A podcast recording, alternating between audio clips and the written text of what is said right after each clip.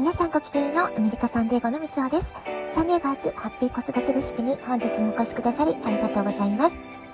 みんな違ってみんないい。ママが笑顔なら子供も笑顔。子育てで悩んでることの解決のヒントが聞けてほっとする。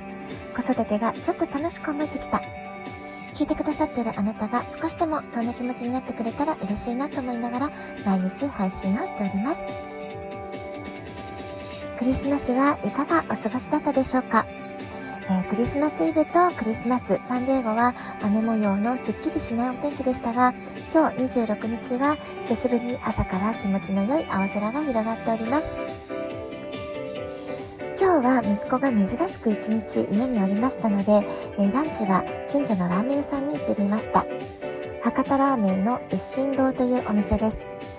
私がサンディエゴに来たばかりの20年前っていうのは、ラーメン屋さんは一軒もありませんでしたから、今のようにこんなに身近なところにラーメン屋さんが3軒も4軒もあるっていうのは、本当に夢のようだなというふうに思っています。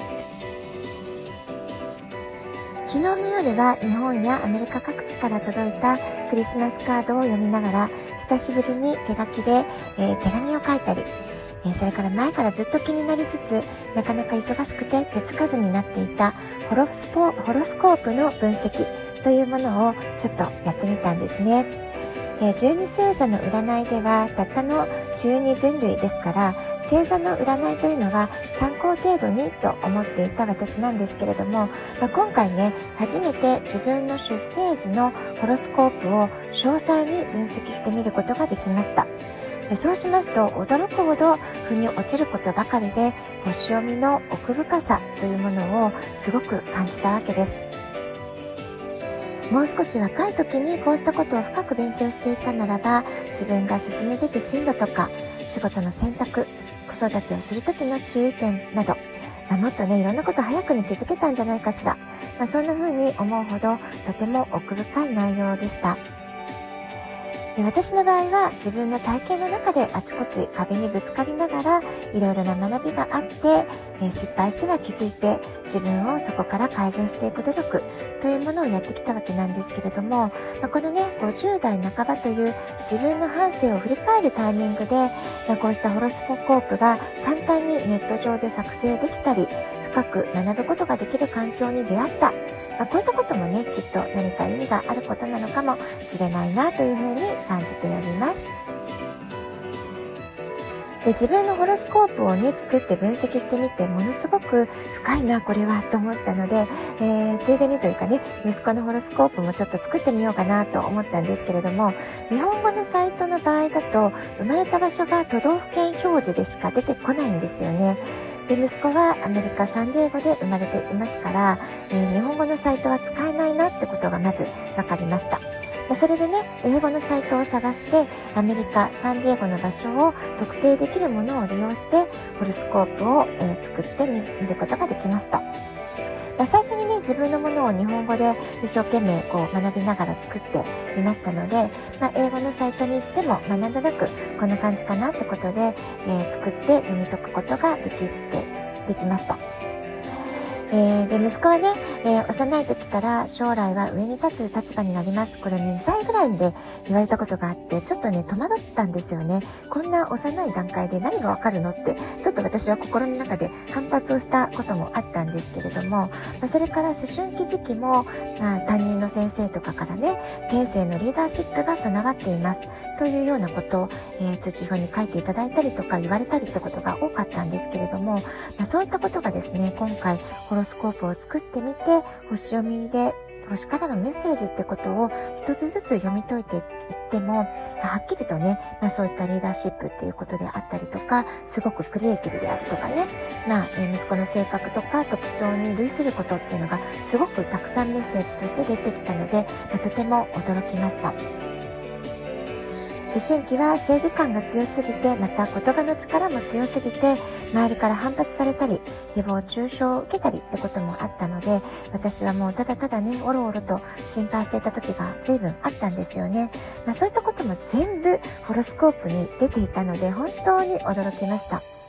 まあ、きっと彼にとっては人生の中のどこかで周りとのそういう激しい衝突を経験することで、えもう少し穏やかな方法で周りの人たちとコミュニケーションをとって分かち合う、分かり合う、チームビリティングをしていくために、まあ、どういうスキルが必要か、まあ、そういったことをね、学んでいく必要があって、それを、ま、中学生の間に学ぶことができたんだなっていうことを感じています。中学生の時っていうのは親子でもたくさんぶつかりました。取っ組み合いの喧嘩もしました。先生や周りのお友達ともぶつかっていて、どうしたらいいのか親としても本当に悩んだし、ハラハラすることばっかり起こったんですよね。でも、まあ今振り返ってみますと、本当に正しく反抗期をやり遂げたというか、やり尽くしたっていう感じかなというふうにも思います。それもね、息子にとっては、まあ、彼の成長にとっては必要不可欠な、とても大切な経験だったっていうことをね、今回の星読みで改めて感じ取ることができました。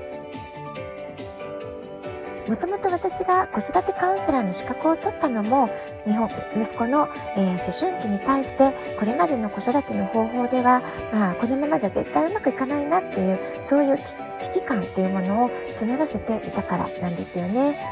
アプローチの全てを変えなくてはいけないのではないか。そういう思いで私が学ぶことになったのは、まずは自分を知りましょう。自分を知るということだったんですよね。で子供のことで悩んでいるので、に、なんで自分のことなの？最初はね、とても戸惑いがありましたけれども、徹底的に自分の個性とか、大事にしたい価値観、思考の特徴というものを、えー、徹底的に検証して、その次に子供の個性分析というステップで学びを進めていきました。それから家族全体の、えー、構成メンバーの、えー、特徴、関わりの特徴であったり、えー、エネルギーのバランスであったり、それからですね、ユニークだなと思ったのが、自分が育った家庭環境をもう一回検証するっていう学びもあったんです。家族の個性を全部深掘りしていって、その人たちとの関わりがどういうものであったのか、力関係、エネルギーの関係性というものがどういうものがあったのか、まあ、そういったこともすごくね、詳細に分析をしていきました。私はこの個性診断の手法を知ることができたおかげで、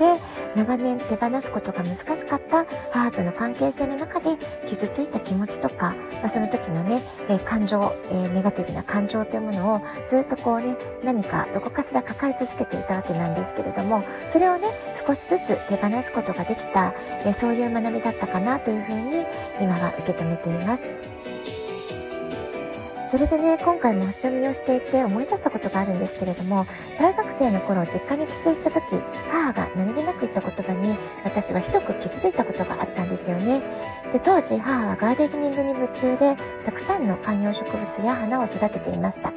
その花たちの話をするたびに、花はね、ちゃんと手入れしてあげてたら、綺麗な花を咲かせて、口答えも文句も言わないのよ。あなたとは大違いっていう風に言われたんですよね。まあ、当時私はそのまま聞き流したんですけれども、やはりね、これはひどく傷つきました。